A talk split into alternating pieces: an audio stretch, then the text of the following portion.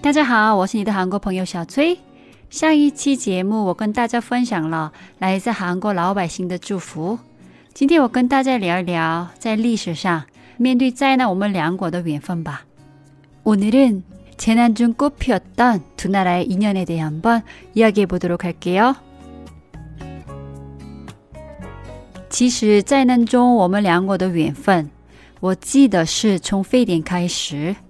除了非典期间捐款和医疗器械以外，非典刚刚逐步被消灭的零三年七月，韩国总统卢铉访问中国，他是非典发生后第一个访问中国的外国元首。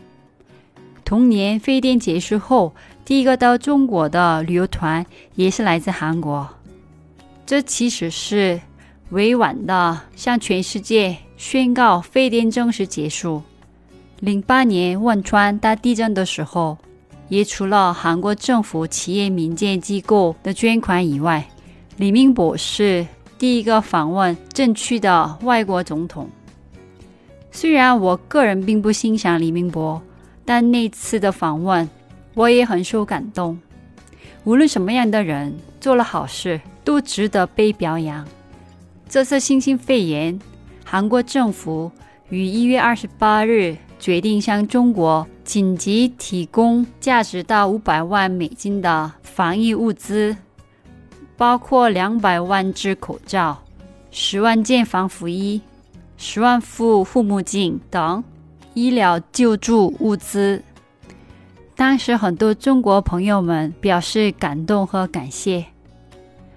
这次文在寅总统说：“中国的困难。”就是我们的困难，我们要一起克服。这个看法我非常赞同。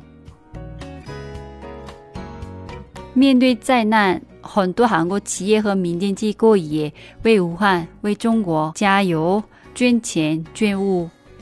三星捐了价值三千万的物资，还有现代汽车、CJ 集团、SK、韩梅药品、Kotra、阿莫利公司。阿莫利公司就是雪花秀兰芝梦状的母公司，还有 LG 生活健康，就是后呼吸三十七等的母公司，韩亚航空等很多很多企业为中国武汉提供了相关的援助。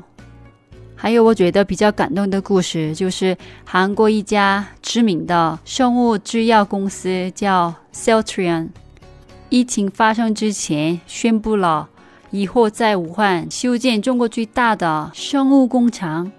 疫情发生后，他们说不会改变这个计划。他们在向全世界表示，他们对武汉有信心。还有一些地方政府，就像自己的兄弟姐妹一样，照顾自己的友好城市，比如。